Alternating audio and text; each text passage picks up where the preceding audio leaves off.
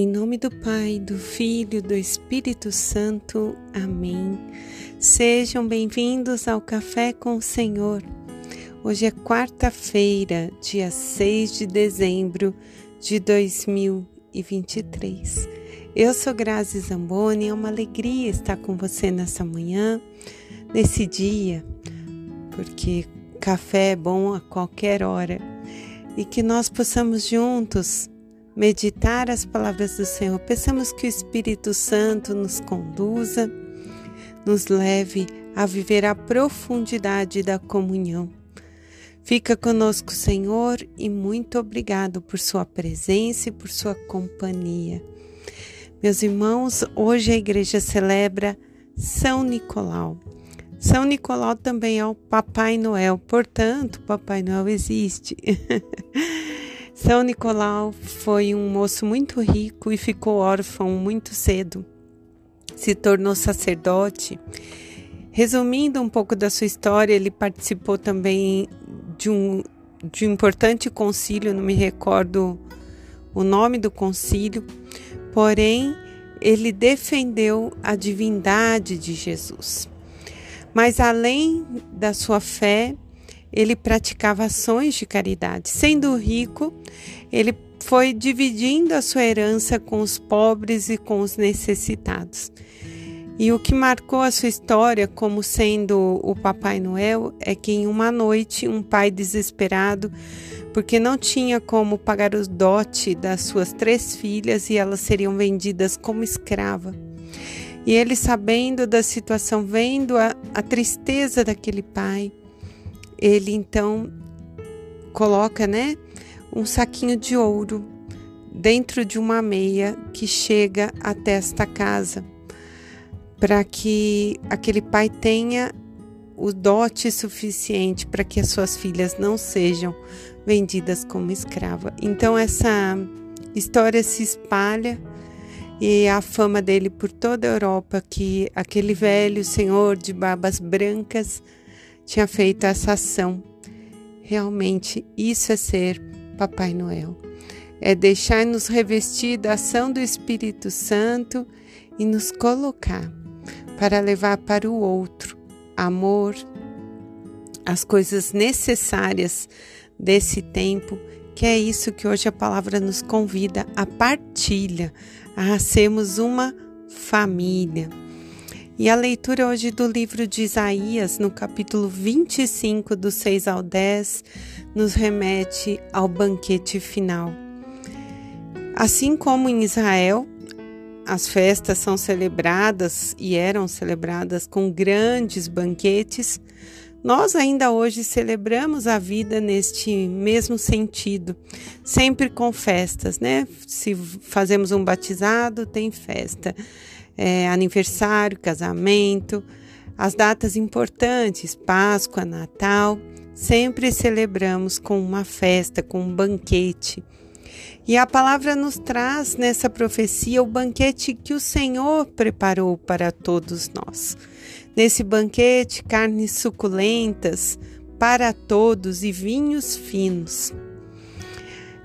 E que depois desse banquete tão perfeito preparado pelo Senhor, também destaca-se que a morte seria, será eliminada para sempre. O Senhor vai eliminar todo o mal e toda a dor. Os escolhidos vão reconhecer que Ele é Deus. Vamos exultar de alegria pela salvação.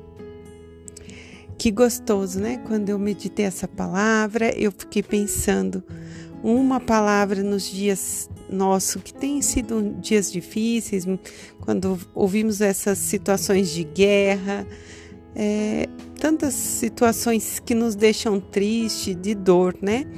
Uma palavra para nós de conforto, de esperança e de paz. E eu fiquei imaginando a beleza dessa mesa porque eu sou apaixonada com mesa posta, eu gosto desse carinho para com os meus, com aqueles que vêm à minha casa.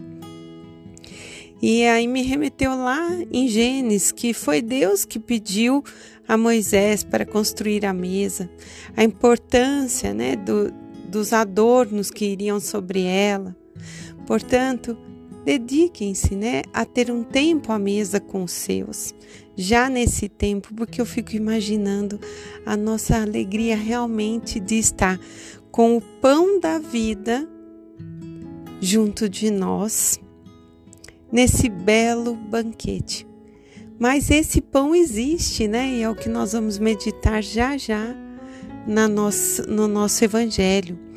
Mas o salmista continua louvando e bendizendo no Salmo 22, 23. Na casa do Senhor habitarei pelos tempos infinitos, porque o Senhor é meu pastor, ele me conduz e nada me faltará. Nós temos que ter essa confiança, essa entrega do nosso coração de que o Senhor é o nosso pastor. O Senhor nos conduz e Ele nos quer sentado nesse banquete, nessa mesa, junto dele.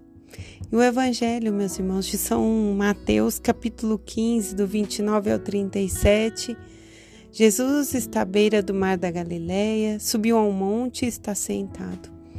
E vai se aproximando uma imensa multidão, trazendo doentes, aleijados, mudos, cegos, surdos e eles estavam aos pés de Jesus, e Jesus então vai os curando.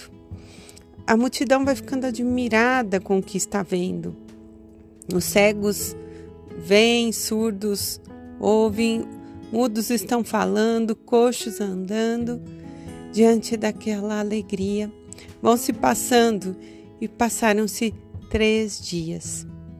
Jesus então chama seus discípulos e diz: Eu tenho pena desta multidão Faz três dias que estão aqui e não tenho o que comer. Não quero que vá para casa em jejum, para não acontecer que eles desmaiem pelo caminho. E os discípulos falaram: Como podemos resolver isso? Jesus indagou: Quantos pães temos? Sete e alguns peixes.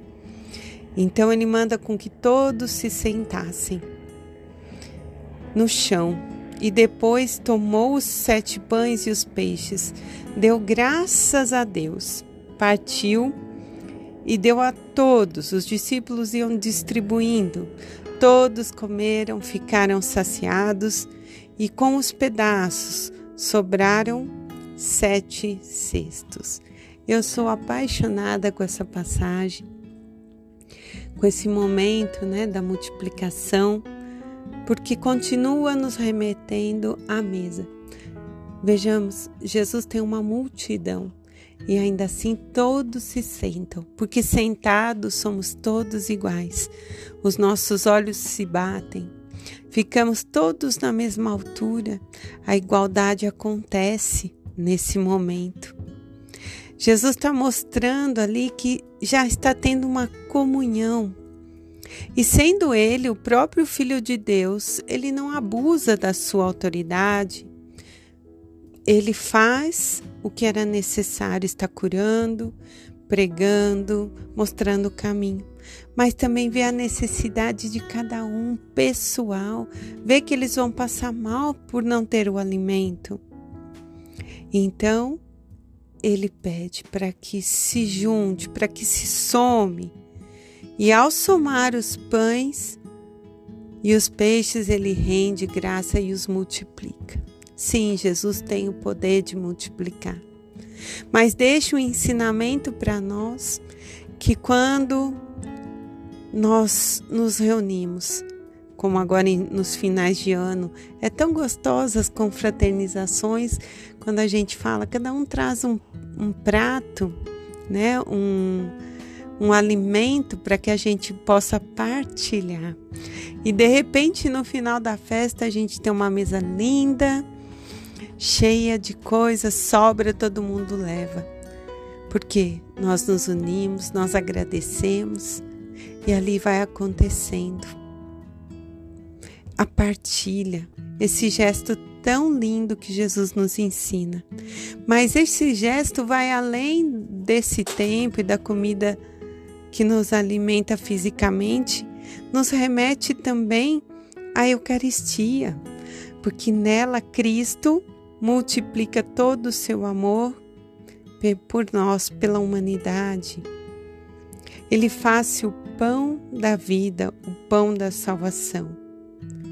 E a sua compaixão por nós está presente todas as vezes que nós nos reunimos no altar. Que nós possamos ter o nosso olhar voltado para sentirmos esse grande milagre de amor.